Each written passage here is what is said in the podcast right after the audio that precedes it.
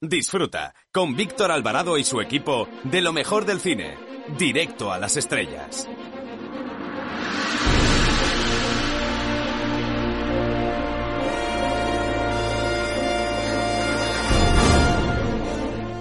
Eh, hola, soy Fernando Tejero y os mando un beso muy fuerte a todos los oyentes de, Directo a las Estrellas. Chao, se os quiere, chao.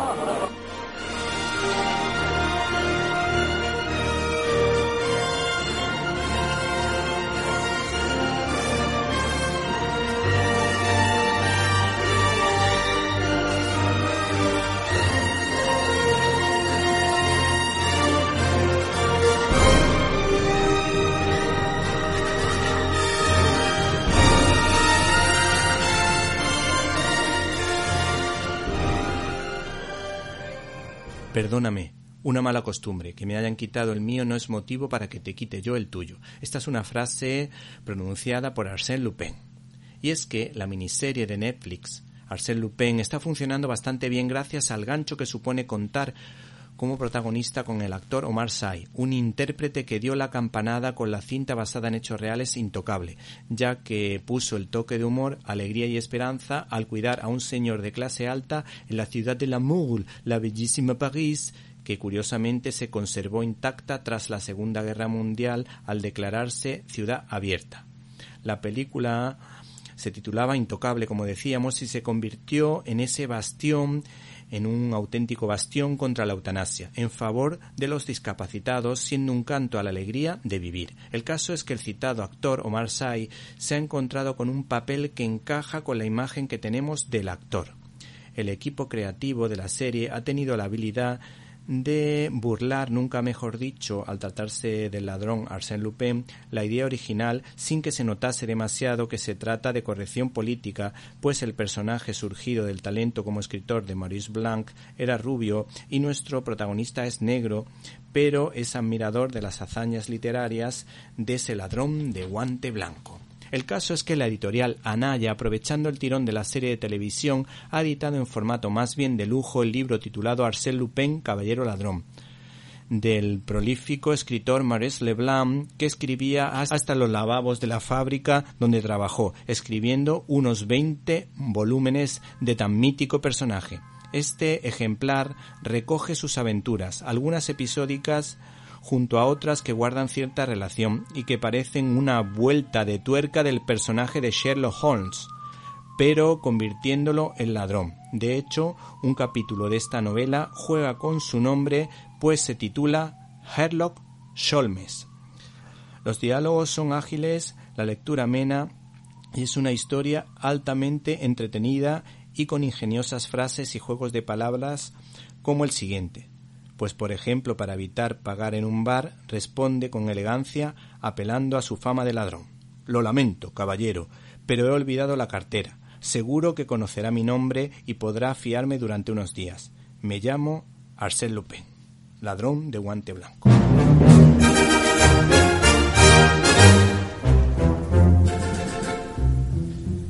Bienvenidos a una nueva edición de Directo a las Estrellas, tu programa de cine. Y en una semana marcada por la ruptura de gobierno del Ayuntamiento de Granada y, por supuesto, por la posibilidad de que se indulte a unos golpistas que han cometido un delito grave, cosa que nadie entiende, nosotros dejamos la política a un lado y les hablamos de los estrenos de la semana, empezando por una película de Robin Bright que debuta como directora en la película En un lugar salvaje. También le recordamos que se estrena un thriller rural que tiene buena pinta de la directora malagueña Macarena Astorga que debuta con La Casa del Caracol. Y por último le recomendamos el documental Human Life, una historia para creyentes y no creyentes con mayor exponente que buscan algo distinto y que son partidarios de promocionar la cultura de la vida. Por otra parte, en Críticas en un Minuto analizaremos los pormenores de la película Shorta el peso de la ley y no pueden perderse las secciones de este programa como por ejemplo la de Marta Troyano, la de Irene de Alba y por supuesto la de Antonio Peláez más Peláez que nunca. Para comentarios, dudas y sugerencias puedes escribirnos a la dirección que ya sabes, info arroba cinelibertad.com. Repito, info arroba cinelibertad.com.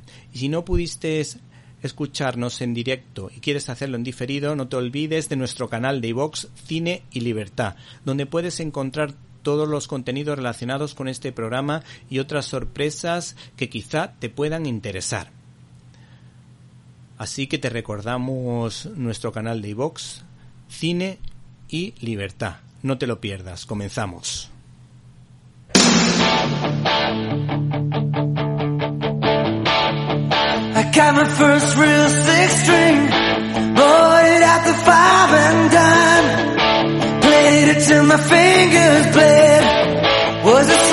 La cartelera.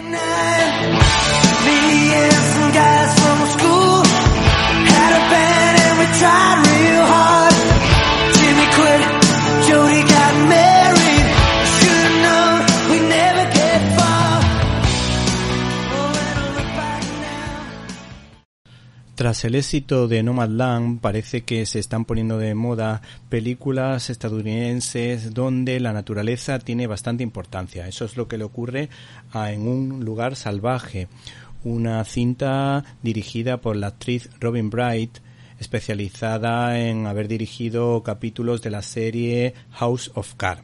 El caso es que después de 30 años de carrera, pues se sentía preparada para dirigir una película. Y estas son sus declaraciones. Quería algo que fuera completamente diferente a House of Cards. Y nada más leerlo me atrapó y me conmovió el guion. Me llegó en un momento en el que sucedieron varios tiroteos masivos y siempre pensaba en el inmenso dolor que eso causaba a tanta gente y en cómo se enfrentaban a él y cómo lograban superarlo. Por eso me interesaba mucho esta historia y sobre todo el proceso de aprender a vivir con la ausencia de lo que más querías. Cada uno hace lo que puede de una forma diferente, pero lo cierto es que hay luz al final del túnel, que se puede volver a tener esperanza y que normalmente es otro ser humano el que te ayuda a conseguirlo. Explicaba esta mujer que se ve o se deduce que lo ha pasado realmente mal.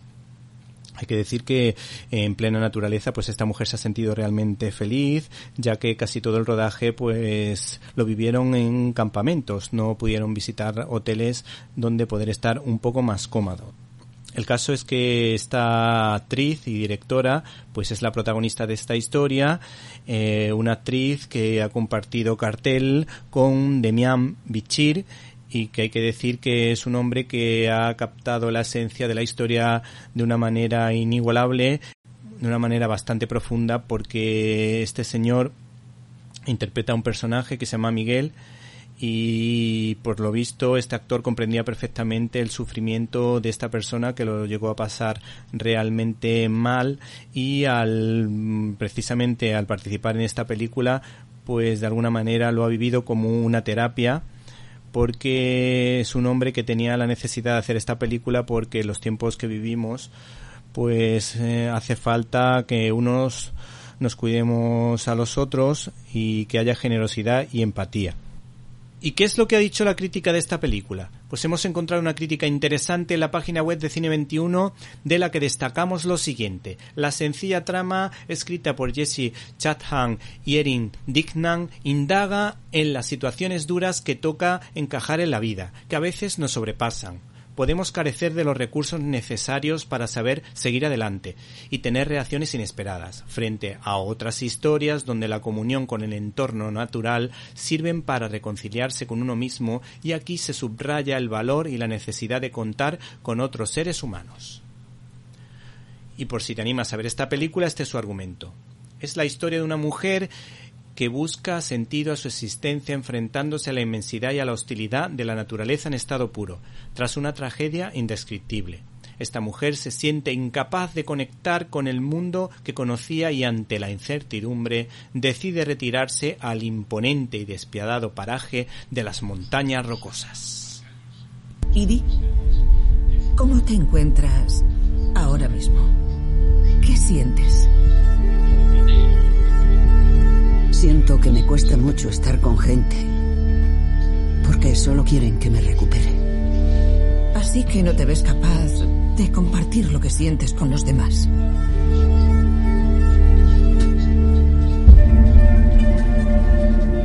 Es una zona bonita, ¿verdad?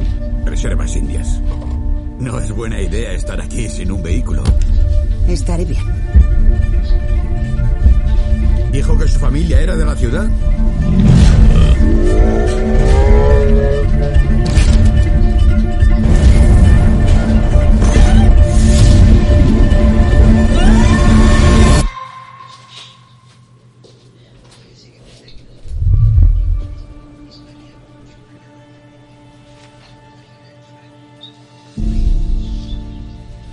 ¿Cómo me encontraste? Te cruzaste en mi camino. Cualquiera se preguntaría cómo alguien como tú ha acabado en este lugar. No estoy huyendo de nadie. No me escondo. Estoy aquí porque lo he elegido. Si te parece bien, te enseñaré a poner trampas. Y en otoño, a cazar.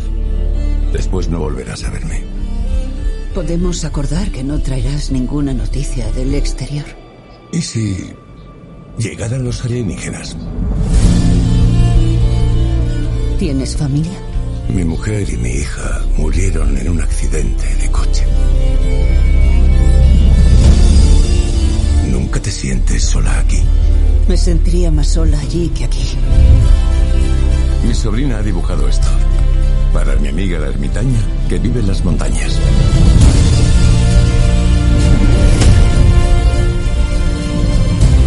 ¿Quieres hablarme de tu familia?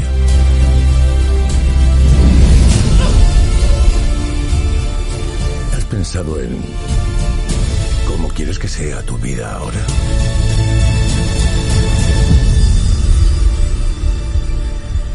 Estás escuchando Directo a las Estrellas. Víctor Alvarado. Cuando hace unos meses se aprobó la ley de eutanasia, el periodista Jaume Vives, colaborador del CEU y director de cine, lanzó una campaña en favor de la cultura de la vida y en la que se potenciaran una serie de cuidados paliativos, es decir, una ley de cuidados paliativos, pues según los expertos existen medicamentos que evitan sufrimientos innecesarios que hacen la vida más fácil sin necesidad de recurrir a la decisión más drástica de acabar con la vida del paciente que además iría en contra del juramento hipocrático que hacen los médicos al iniciar su profesión en la que se comprometen a salvar vidas. Lo que me da pie para hablar de un documental que puede verse en este mes de junio en la cartelera. Se titula Human Life en la que los cineastas Guto eh, Brinjoli y Luis Enrique Márquez reflexionan en su documental sobre la cultura de la vida. ¿Y quiénes son estos dos cineastas? Pues estos dos cineastas eh, pues han participado en diversas producciones. Por ejemplo, Guto Brinjoli eh, ha sido el autor de la banda sonora de películas como El Jardín de las Aficiones y Milagro, mientras que Márquez ganó el primer premio en el Festival de Cine de Brasilia con su cortometraje de animación Valkyria. Este documental está abierto a todo el mundo a creyentes que tienen ganas de cambiar el mundo y a no creyentes que buscan el sentido de la vida y necesitan referentes. Human Life recoge testimonios de Italia, Estados Unidos o Brasil que intentan aportar algo de luz a este mundo como el de una italiana provida que ha salvado a 22.000 bebés o un señor cristiano que ante la imposibilidad de tener hijos ha adoptado a 42 chavales con graves discapacidades físicas y mentales, tratándoles con la ayuda de voluntarios con un cariño y una ternura inigualables. También se habla de la iniciativa de una madre para crear una asociación para proteger a los niños con síndrome de Down, así como el testimonio de un deportista profesional que sin manos surfea las olas y que siente que Dios siempre ha estado a su lado. Otro testimonio emocionante es el de una deportista olímpica, Ana Paula Henkel, que pensaba que sus padres se iban a enfadar con ella por haberse quedado embarazada y haber perdido la plaza olímpica, y en cambio sus padres celebraron la noticia como si se tratara de una fiesta. Y por cierto, hay que decir que esta deportista después de dejar su carrera como jugadora de voleibol, pues eh, se ha dedicado a ayudar a madres solteras a que tengan sus hijos, a tratarles con cariño y es muy feliz por la cantidad de cartas en la que esas madres les mandan fotos de sus bebés y están contentísimas de la decisión de haber seguido adelante con su embarazo. No se pierdan, por tanto, este documental de gran nivel, Human Life.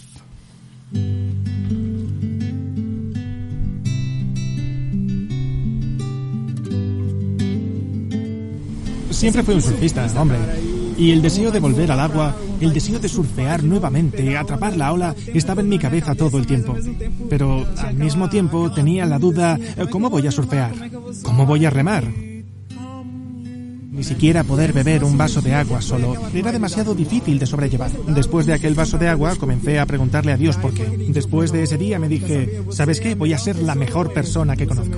Voy a ser el mejor atleta, el mejor hijo, el mejor amigo. Y desde ese día realmente comencé a escribir una historia increíble. Tengo 42 hijos adoptados. Pensé en casarme, en tener muchos hijos, en crear una gran familia. Fui a la institución para trabajar con ellos. Y luego aprendí a ser su padre. Adopción, yo no concibo la idea de ver a mi hijo siendo criado por otra familia. Entonces prefiero abortar. Creo que entre los trofeos y las medallas olímpicas, la cantidad de cartas que recibes después con los niños que ayudaste a salvar fueron logros muy especiales. No puedo imaginar una vida sin Lena. Por supuesto, a menudo es difícil, pero también lo es con otros niños. Y si esta es mi misión, yo quiero cumplirla lo mejor que pueda. Llevar las ganas de vivir a los demás. La vida toca la puerta de mi casa y la voy a celebrar. Abrimos nuestro canal habitual de comunicación invitándoles a que entren en Facebook con el nombre Víctor Alvarado guion directo a las estrellas. Esperamos su comentario. Arroba Cine Libertad es nuestra cuenta de Twitter. Para escuchar tus agudos comentarios te esperamos en arroba Cine Libertad.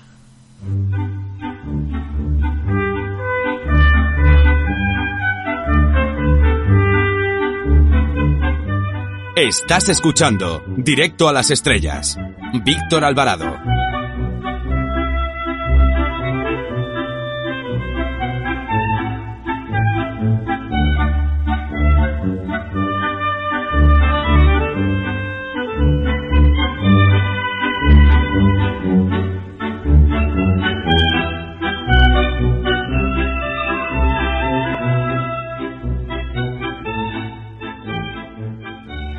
El cine de cuota española es menos cuota que nunca gracias al talento de la directora malagueña Macarena Astorga, una boquerona malacitana como eh, el que les habla, que solo por eso ya quiere dar un empujoncito a esta mujer que nació en la capital de la Costa del Sol y que debuta con un thriller rural y que ha contado con dos actores importantes como Javier Rey y muy especialmente la conocida Paz Vega. Esta mujer, esta cineasta, adapta la novela La Casa del Caracol de Sandra García Nieto. Y para ser fiel a la historia, pues ha contado también con el trabajo en el guion de la mismísima escritora. Y estas son sus declaraciones. Yo quería dirigir la película respetando al máximo su autoría, pero tenía que hacer la mía también y lo entendió. Le pasaba anotaciones sobre el guion y hemos construido una historia con una estructura muy lógica. Por otra parte, también es importante conocer las fuentes eh, de inspiración de esta mujer, que desde luego ha escogido a los mejores directores del género. Y estas fueron sus declaraciones a fotogramas. He mamado mucho cine fantástico, ciencia ficción y terror, y quería llevar la historia ahí. El resplandor de Kubrick, el cine de Guillermo del Toro y de Juan Antonio Bayona, que tantas veces he puesto de ejemplo en mis clases, hay que decir que están en esta película. También mi experiencia rodando cortos y documentales, porque todos los bagajes suman. Arroba Cine Libertad es nuestra cuenta de Twitter. Para escuchar tus agudos comentarios te esperamos en arroba cine y libertad.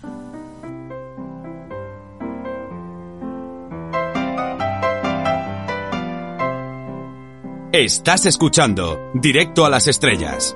Víctor Alvarado. Críticas en un minuto.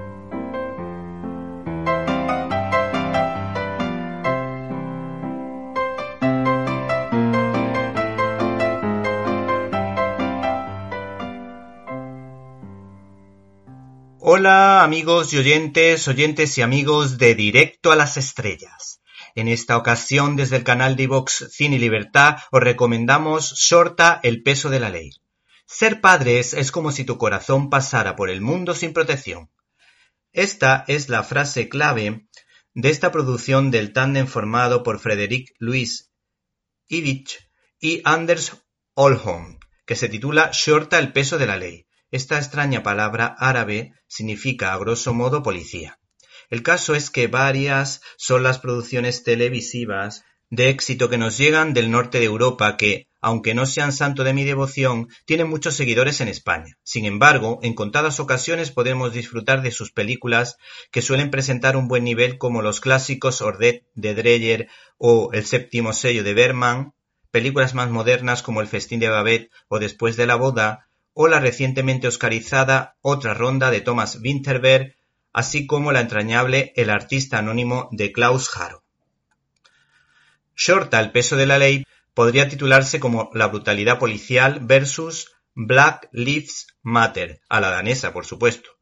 Sus autores sacan el máximo producto al presupuesto que se sustenta en un sólido guion escrito por ellos mismos que profundizan razonablemente bien tanto en la vida de los agentes de la ley como en la vida de los daneses y por supuesto la de los inmigrantes que viven en un gueto. Estos cineastas se han inspirado en la banda sonora de Tiburón así como en el trabajo del guionista Walter Hill para Alien, el octavo pasajero. El trabajo de dirección es brillante y les auguramos un futuro esplendoroso porque no solo son capaces de ofrecernos un thriller de acción y violencia en toda regla, manteniendo la tensión hasta el final y sorprendiéndonos con algunos giros argumentales, sino que apuestan por la profundidad, ofreciéndonos momentos de gran emotividad, como ese abrazo maternal que rompe los esquemas para tratarse de una producción de Dinamarca. El argumento gira en torno a un policía cumplidor y equilibrado al que se le encarga patrullar con un policía con fama de racista al que se le acusa de haber causado graves daños a inmigrantes en un interrogatorio lo que genera revueltas en un barrio de mayoría musulmana del que tratarán de escapar por una serie de circunstancias. La película critica la brutalidad policial y se centra en el racismo de uno de ellos y, por otra parte, tampoco es que justifique las revueltas de barrios de mayoría musulmana, pero distinguen estos autores entre justos y pecadores, pues hay daneses de toda la vida y musulmanes de buena fe que sufren la intolerancia del islamismo radical que, por desgracia, abunda. Probablemente, aunque haya comparaciones con Estados Unidos, nada tiene que ver con lo que pasa en ese país, pues el problema no es solo el racismo de muchos americanos, blancos, latinos o afroamericanos, ya que existen estadounidenses de raza negra que no apoyan ese conocido movimiento radical de extrema izquierda, Black Lives Matter, respaldados por el Partido Demócrata y dudosos personajes de marcada ideología comunista más bien como George Soros. Centrándonos en la película, la cuestión queda zanjada mediante las declaraciones de la madre de la víctima, que ha perdido a su propio hijo, puesto que frena el ímpetu de destrucción de un barrio sin ley y solo pide justicia, lo que resulta emocionante. Sus autores no indican cuál es el camino correcto, y tienen la habilidad de presentar a los personajes en una escala de grises, es decir, con sus luces y sombras. Estos realizadores abren el debate entre seguridad y acogida a la inmigración, en la que los extremos se van aminorando cuando se produce ese encuentro entre culturas al comprender que ambos tienen intereses comunes por el amor que sienten hacia sus hijos. Y la frase clave de la película lo dice todo. Ser padre es como si tu corazón pasara por el mundo sin protección. Finalmente, esta producción nos introduce un extraño personaje que vive en esa zona marginal de la ciudad, repleto de tatuajes de Jesucristo, que hace de la voz de la conciencia y que transforma el corazón del protagonista en parte en una especie de bajada a los infiernos posterior representada en el ataque de un perro que usa su propia medicina.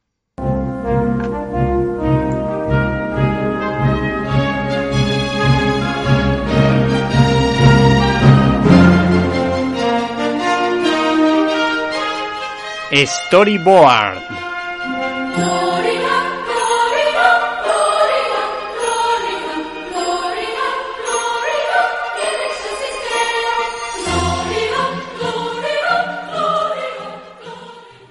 El nombre del guionista Tom King es sinónimo de garantía en el que se conjugan profundidad casi espiritual, buenas reflexiones, valores familiares y ciertos toques de humor que enriquecen la historia desde muchos puntos de vista. Además, eh, Superman es un héroe que da mucho juego en este tipo de planteamientos cuasi religiosos. El caso es que el mencionado guionista, junto a Andy Cooper, pues nos ofrecen una interesantísima obra, Superman arriba en el cielo. Y hay que decir que Andy Cooper se luce en todas y cada una de las viñetas que realiza, aunque la más brillante de todas es una en la que se encuentran Clark Kent y Lois Lane hablando de sus vidas encima de la bola del mundo del logo de su periódico, el Daily Planet que se encuentra lógicamente en un rascacielos de la ciudad de Metrópolis, el equivalente a Nueva York, pues a diferencia de Marvel en el universo DC Comics, las ciudades son ficticias, pues, por ejemplo, el Gotham de Batman en Marvel sería Chicago. Los guiños a las distintas aventuras cinematográficas de Superman en este caso son una constante como ese encuentro como en un espejo entre Clark Kent y Superman que recuerda al Superman 3 protagonizado por Christopher Reeve. O, por ejemplo, ese encuentro de la Trinidad con un villano con los cuernos retorcidos que tenía una viñeta muy graciosa con la que se termina más o menos ese apartado o ese episodio o ese subapartado o ese capítulo que hace referencia a esa batalla que termina con una simpática viñeta toda página en la que Batman, Superman y Wonder Woman disfrutan de un atracón de hamburguesas. Tampoco nos podemos perder la intensísima carrera entre Flash y Superman, que seguro que les suena porque tiene mucho que ver con la película sobre la Liga de la Justicia. Finalmente, el meollo de la cuestión se encuentra en el dilema moral del héroe que tiene que elegir entre salvar a la humanidad o encontrar a una entrañable niña negrita que confía en él y desde luego está encantada con el hombre de acero. Con preguntas del tipo ¿Es verdad que dejaste calvo al ex Luthor? O ¿Cuál es tu Robin favorito? A lo que Superman responde Me caen todos bien. El original, el primero, es amigo mío. Sin embargo, la cosa no se queda ahí porque la niña hace preguntas incisivas y profundas como la siguiente. ¿Crees en Dios? Superman responde Mis padres sí creían. De niño fui mucho a la iglesia. ¿Eso qué significa? ¿Que sí o que no? A lo que responde Superman Pa y Ma tenían fe en la gloria del Eterno y yo tengo fe en Pa y Ma. Por otra parte, hay que decir que los demás dicen de él lo siguiente. Es buena persona, ayuda al prójimo y lucha contra quienes quieren hacernos daño. Hola, me llamo Inigo Montoya. Tú mataste a mi padre. Prepárate a morir. Estás escuchando el directo a las estrellas con Víctor Alvarado. La secuela de Visiones del Futuro se titula Visión poco mejor que una bestia, siendo la continuación del excelente trabajo del guionista Tom King y el dibujante español Gabriel Hernández Balta. Este cómic comienza con un chiste contado por el robot en cuestión, que dice lo siguiente. ¿Qué le dice una tostadora a otra? A veces me siento vacía. Y responde la otra, Dios mío, una tostadora que habla.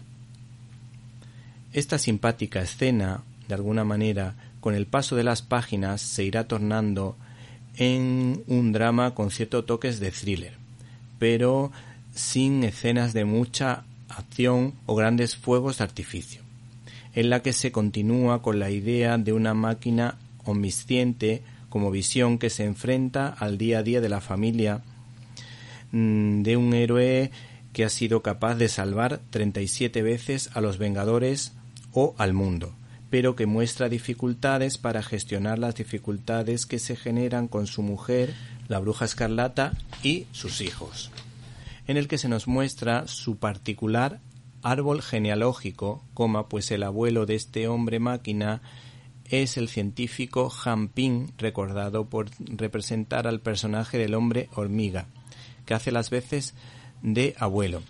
En cambio, su padre es el malvado robot pensante Ultron, que creó a Visión para el mal.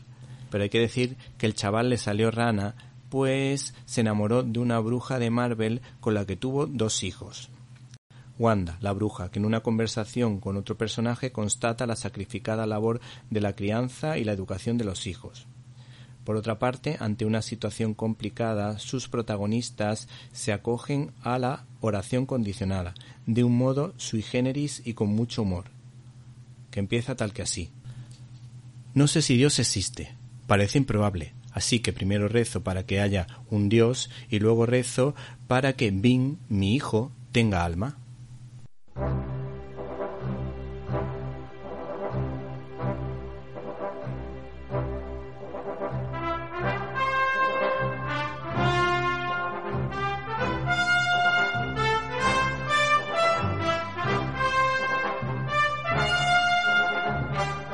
Classic Manía.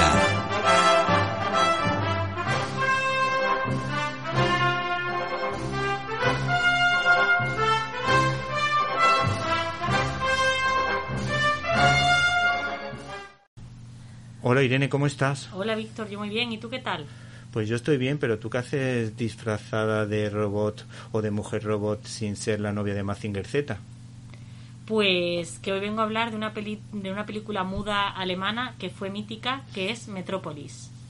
¿Y qué nos puedes decir de esta película? Pues que se hizo en 1927, como bien he dicho, es alemana, del género de ciencia ficción y dirigida por Fritz Lang y realizada por la productora UFA.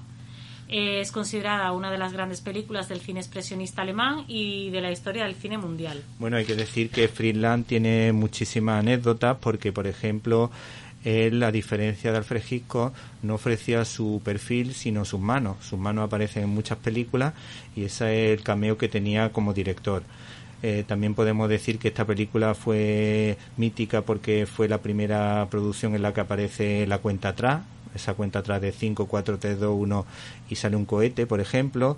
También fue la primera persona que en una película puso el, el, aparato de la televisión, o se puede decir que en realidad él inventó prácticamente la televisión, por lo menos dio la idea para que otro la creara. Hay que decir que un director especializado en el cine negro, también en el cine de aventura, sobre todo lo relacionado con la India, y que de alguna manera esta película también tuvo algo que ver eh, concretamente las películas relacionadas con el cine de aventura, pues tuvieron que ver algo en las películas de Indiana Jones. Eh, ¿Qué más nos puedes contar de esta producción? Pues el guion fue escrito por Thea von Harbaugh y Fritz Lang, eh, inspirándose en una novela de 1926 de la misma von Harbaugh.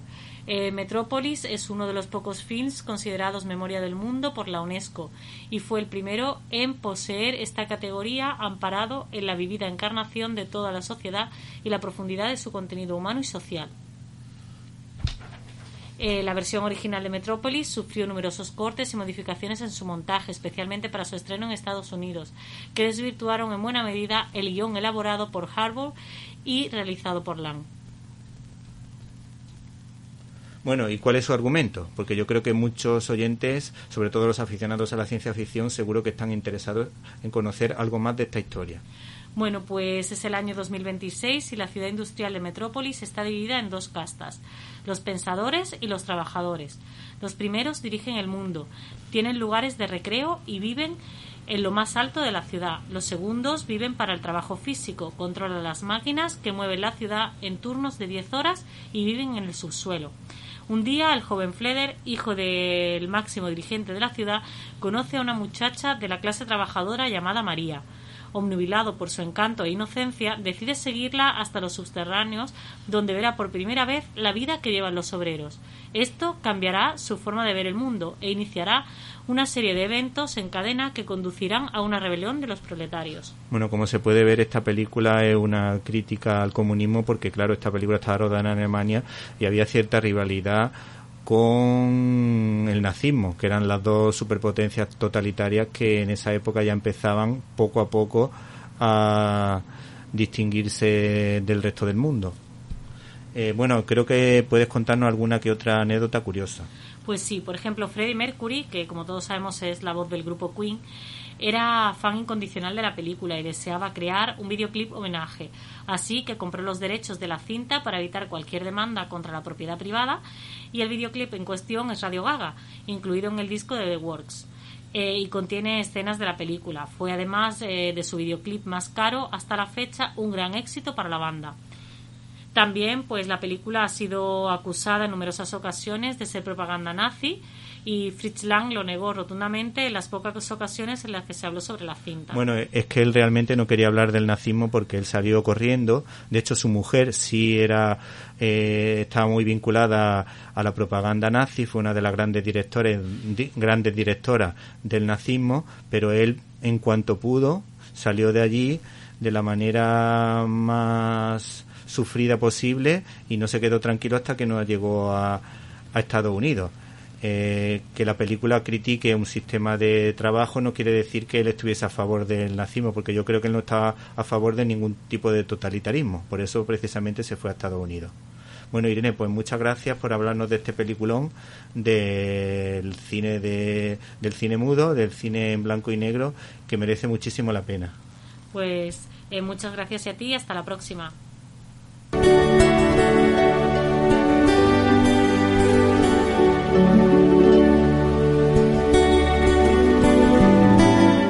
Periodista y aficionada a la lectura, su nombre bíblico Marta y su apellido troyano con ecos a apopeya griega indican que será una futura bibliotecaria, que además analiza el cine como si de una escritora veterana se tratara.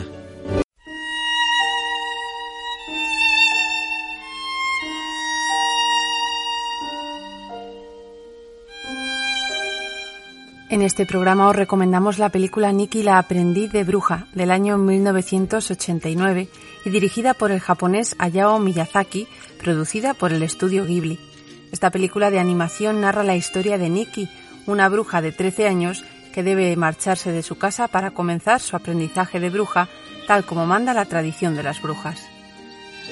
Gigi, está decidido, será esta noche. ¡Mamá! Bienvenida, Dora. Mamá, ¿has escuchado el tiempo? La predicción dice cielo despejado y luna llena. Nicky, ¿has vuelto a cogerle la radio a tu padre sin permiso? ¿Sí? ¿No es genial? Dora, buenos días. Tiene que ser esta noche, di que sí podré. Pues no sé. Dijiste que ibas a esperar un mes. ¿Quién sabe si la próxima luna llena se verá también? Quiero irme con el cielo despejado. Pero, espera, Nicky. ¿Habla de su aprendizaje como bruja? Sí, es una tradición. Cuando una bruja cumple 13 años, se va de casa. Ay, cómo pasa el tiempo. La pequeña Nikki ya es una mujercita. Pero los tiempos han cambiado y ya nadie se va de casa a esta edad.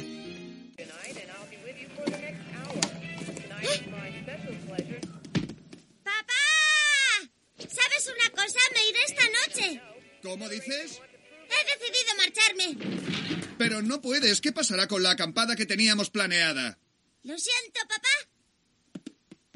Estás muy bien. Ojalá fuera de un color diferente. Hace miles de años que las brujas nos vestimos de este color. Gatos negros, ropa negra, todo negro. Nicky, lo importante no es el color de tu ropa, sino el de tu corazón. Lo sé, mamá. Puedes confiar en mi corazón. Es una pena que no pueda enseñártelo. Nunca te olvides de sonreír, cariño. Vale. Y recuerda escribirnos cuando estés instalada. Papá. A ver, déjame que admire a mi brujita favorita. Según esta tradición, cuando cumplen los 13 años deben abandonar la casa de sus padres y buscar una ciudad donde sus servicios sean requeridos y quedarse allí durante un año. De esta manera, Nikki abandona su hogar junto con su gato Gigi, con el objetivo de encontrar una ciudad en la que instalarse y se requieran sus servicios para comenzar allí su aprendizaje.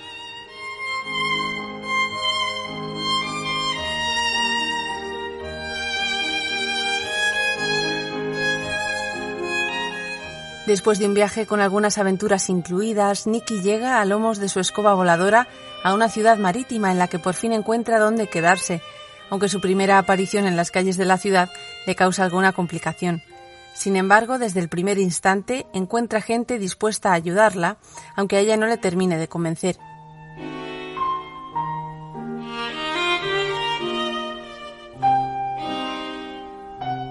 Una vez en la ciudad, tiene que decidir a qué se va a dedicar. A pesar de que el primer día no sale como ella esperaba, su generosidad realizando una buena acción trae buenas consecuencias. Una panadera llamada Osono le cede una habitación para quedarse y a cambio de que le ayude en la panadería, Nicky podrá establecerse allí y comenzar su servicio de mensajería. ¿Una mensajería? Lo único que de verdad sé hacer es volar. Así que he pensado que podría dedicarme a hacer entregas. ¡Qué interesante! Correo aéreo, supongo. Bien pensado. Puedes seguir usando la habitación si quieres. ¿De verdad? ¡Cómo me gusta! He pensado instalar un teléfono. Eso costará dinero. Tengo algo ahorrado. Pero no lo malgastes. ¡Eh! ¿Por qué no usas el teléfono de la panadería? Al principio cuesta hacer nuevos clientes. Con esta barriga me cuesta trabajar. Si en tus ratos libres me ayudas en la tienda, no te cobraré ni el alquiler ni el teléfono. Y además te haré el desayuno. ¡Ah! ¡Gracias! Trabajaré con ganas. Eres muy buena, Sono.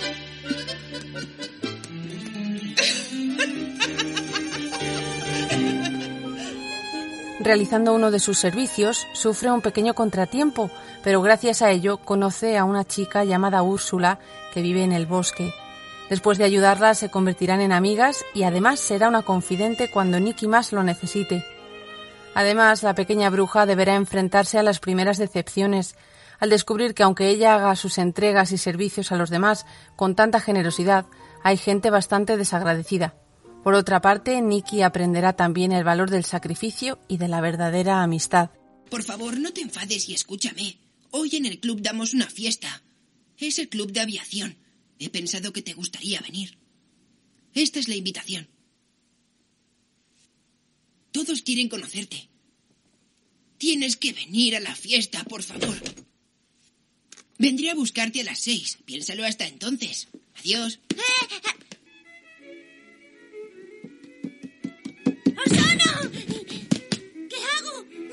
invitado a una fiesta.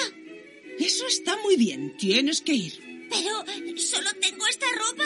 ¿Cuál es el problema? Si estás muy bien. Una mujer vestida de negro resulta siempre muy elegante. ¿En serio? ¿Y el trabajo?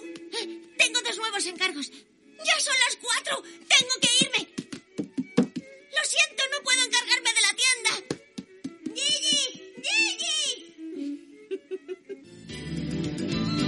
¿Vas a ir a la fiesta de ese chico aunque estés enfadada con él? No hables ahora, esto pesa mucho y debo concentrarme en volar.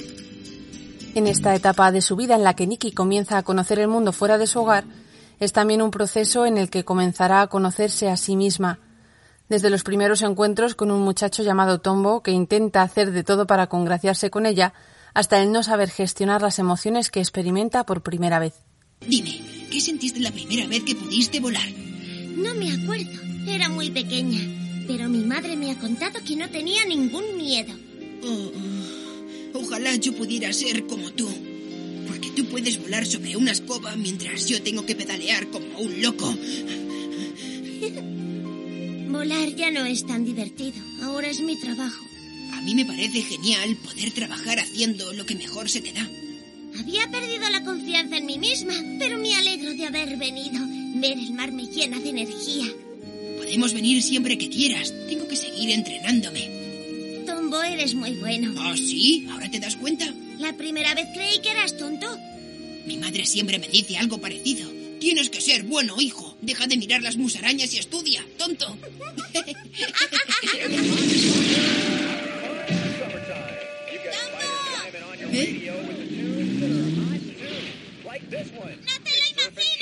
¿El qué? ¡Es genial! ¡Ven rápido! Vuelvo enseguida. ¿Nos van a dejar ver un dirigible por dentro? ¿Vienes? Oh, ¡Qué guay! ¡Claro que voy! ¿Y, y quién es esa chica? La bruja Nikki, mi amiga. Nikki, ¿te vienes con nosotros? Dicen que podemos ver un dirigible por dentro. No, gracias. Venga, ven, por favor. Ven, te presentaré a mis amigos. No quiero. Adiós. ¿Pero por qué? Oye, ¿por qué te has enfadado? No estoy enfadada, pero tengo que irme a trabajar. No me sigas.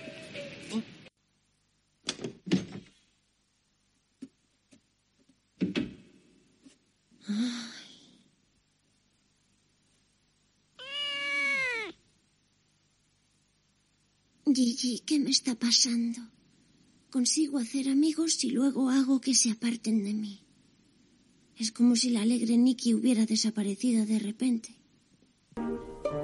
Pero a pesar de las dificultades que le causan algún problema con sus poderes, Nikki tiene la buena fortuna de tener buenos amigos que le ayudan en los momentos difíciles. Así la joven bruja volverá a encontrarse consigo misma y afrontará esos sentimientos que no sabe cómo gestionar.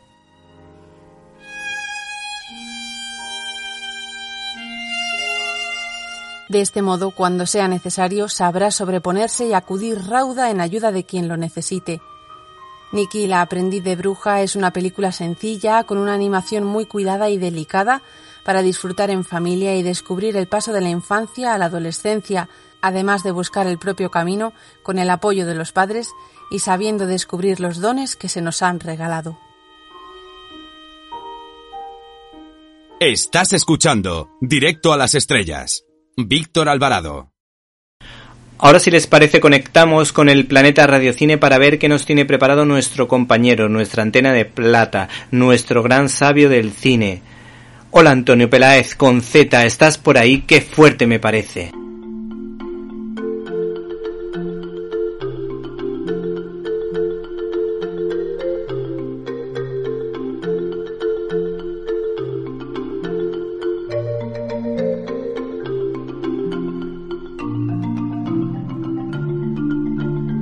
¡Qué fuerte!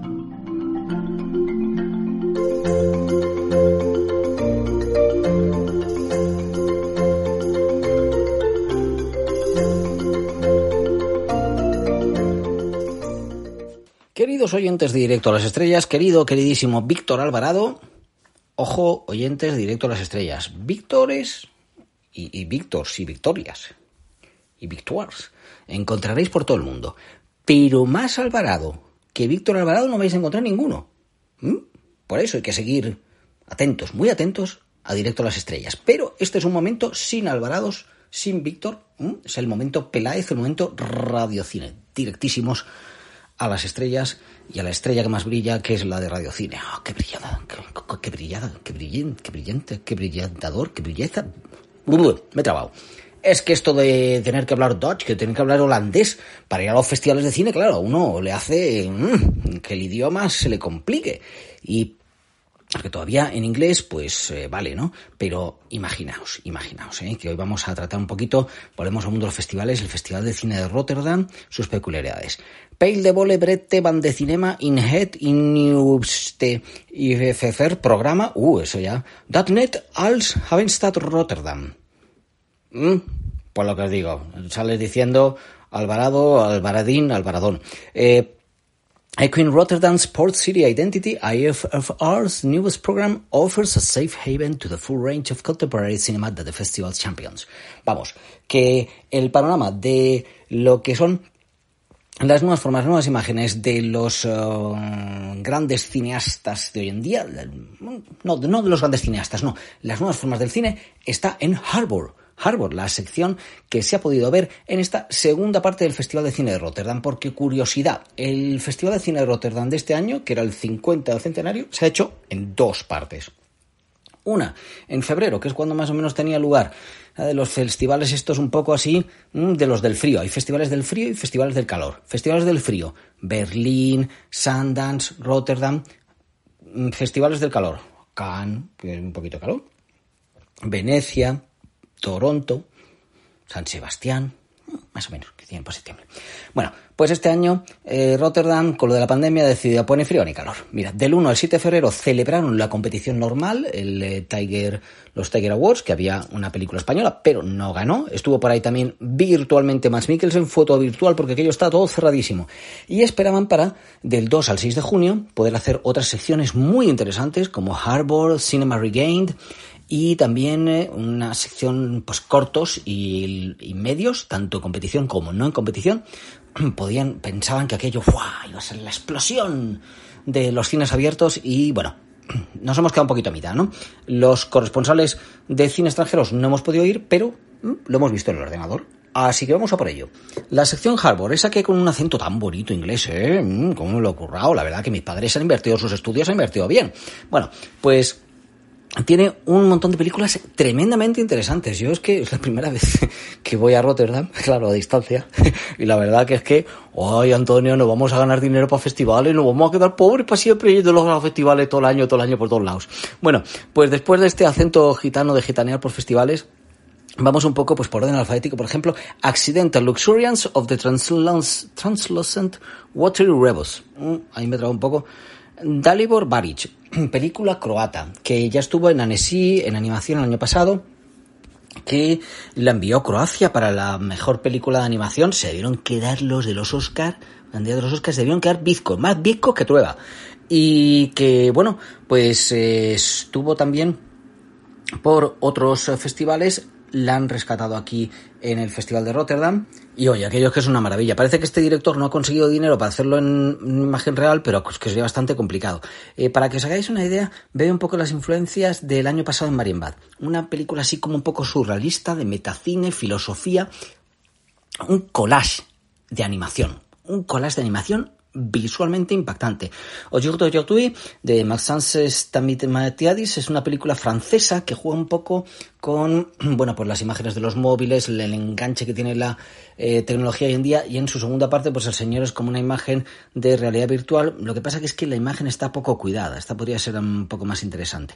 Y bueno, entre las películas interesantes está Capítulo de Chapter, que es como una telenovela brasileña clásica, pero puesto en plan metafísico. Aquí hay una de metafísica en esta sección que ni, que ni os cuento. Pero si lo que tenemos que ir es ya a las películas potentes y recomendadas, ojo, no le perdáis el, mm, la pista a Hanalena Hauru, directora finlandesa, una película que se llama Fucking With Nobody, increíble. Lo que pasa es que a veces ya es demasiado esta bestia, pero con un tono de comedia, a mí me recuerda en cierto modo a Tony Herman, ¿vale? Si la habéis visto, si no la tenéis que ver, una película que de momento tiene algunas escenas que dices, Dios mío, qué barbaridad está haciendo aquí. Pues en esta menos ocurre igual, pero la que juega con las identidades, el amor real no, las imágenes que ofrecemos a través de internet, Instagram y demás.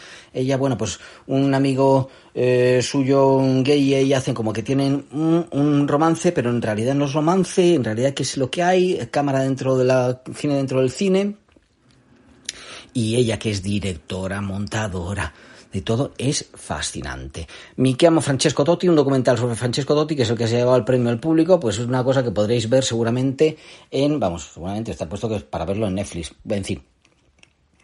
A Man and de Guido Hendrix. Esto es una de las grandes, grandísimas obras de esta sección, junto con otra que os voy a decir mexicana. Bueno, es que ha habido muy buenas obras.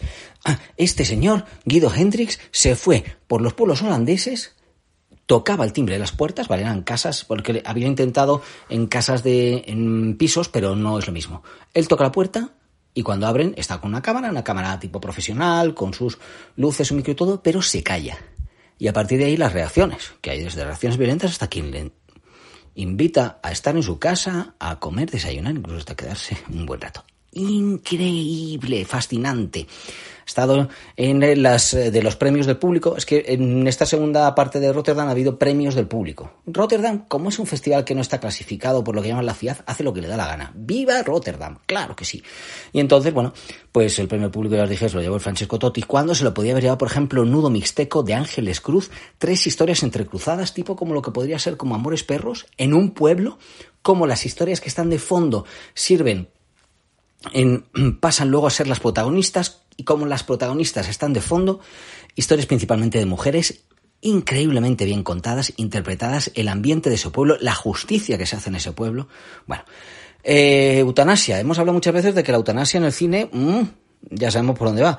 Pues no, no lo sabemos. The Rain Falls Where It Will Fall, de Majid Barcegar, una coproducción en Tirán, Canadá, que nos tenemos que enterar bien cómo ha sido la coproducción con Canadá, porque ha sido con unos estudios como que virtualizan todo a través de una retroproyección. Las retroproyecciones de toda la vida, cuando veíamos a Spencer Tracy mover el volante y el coche no se movía, ¿no? Y pasaban los árboles. Pues ahora lo han cambiado y es que parece que estás ahí. En fin, lo impactante de esta película es como parece que va en un sentido en cuanto a la eutanasia, luego va con otro, te deja pensando y disfrutando de lo que es el buen cine con los pequeños detalles. Una película increíble. Director iraní Majid Barcegar, personaje protagonista femenino, tratado una pareja también iraní, bueno, es que me tiraría horas. The Rain Falls Where It Will. Y lo que nos interesa, toma, que viene para Málaga, que viene dispuesto a ganar. Agustí Villaronga. Agustí Villaronga, oscuro, oscuro, oscurísimo, más oscuro que nunca, el ventre del mar. Bueno, pues resulta que cuando empezó toda la pandemia, Villaronga lo que quería hacer era una obra de teatro. Una obra de teatro basada en unos tecos, unos tecos, unos textos de Alessandro Barico eh, sobre el naufragio de la Medusa, la obra de Jericó, eh, una obra maravillosa de, una pintura basada en unos hechos que ocurrieron en, realidad un naufragio, pues como aquello terminó, fue terrible. Eh, empieza a hacer unos, eh, digamos, paralelismos con la situación actual de inmigración y le queda una obra que se ha presentado en Málaga sensacional. Por si nos vamos de tiempo, es que no estamos yendo de tiempo y todavía nos quedan cosas, porque hay una sección que se llama Cinema Regained, que haya habido películas de una directora argentina interesantísima, películas, mm, bueno, de todo. En fin, lo que nos interesa también en Málaga. Málaga, Carlos Cuarón, con Amalgama, película que, mm, es que lo siento, pero este año no me he podido mover para Málaga. Eh, o lo cuento otro día. Eh, pues el caso es que Amalgama mm, está bien, es una película cine, teatro, con algunos recursos, pero es que este Carlos Cuarón, que era el co-guionista de eh, Y tu mamá también, lo de las relaciones hombre-mujeres las tiene un poco así torciditas. Dicho lo cual, disfrutad del cine. Hay mucho cine que no se conoce tanto, que se puede disfrutar muchísimo y desde luego hay un cine español que viene ahora mismo pisando muy fuerte gracias al Festival de Cine de Málaga, que oye, ahí está, ahí está compitiendo con la segunda parte de, de Rotterdam, claro que sí. Viva el cine español, viva sobre todo Víctor Alvarado. Hasta la próxima. Bueno, llegó el momento de la despedida, pero antes quiero agradecer el trabajo a todo el equipo de Directo a las Estrellas. Un abrazo para Antonio, Irene, Guadalupe, Jaime, Carlos y Javier, si los que hubiese sido imposible realizar este programa. Espero que usted, y usted, y también usted, o tal vez tú, hayas pasado un rato entretenido. Decide un cordial saludo de Víctor Alvarado y hasta la semana que viene.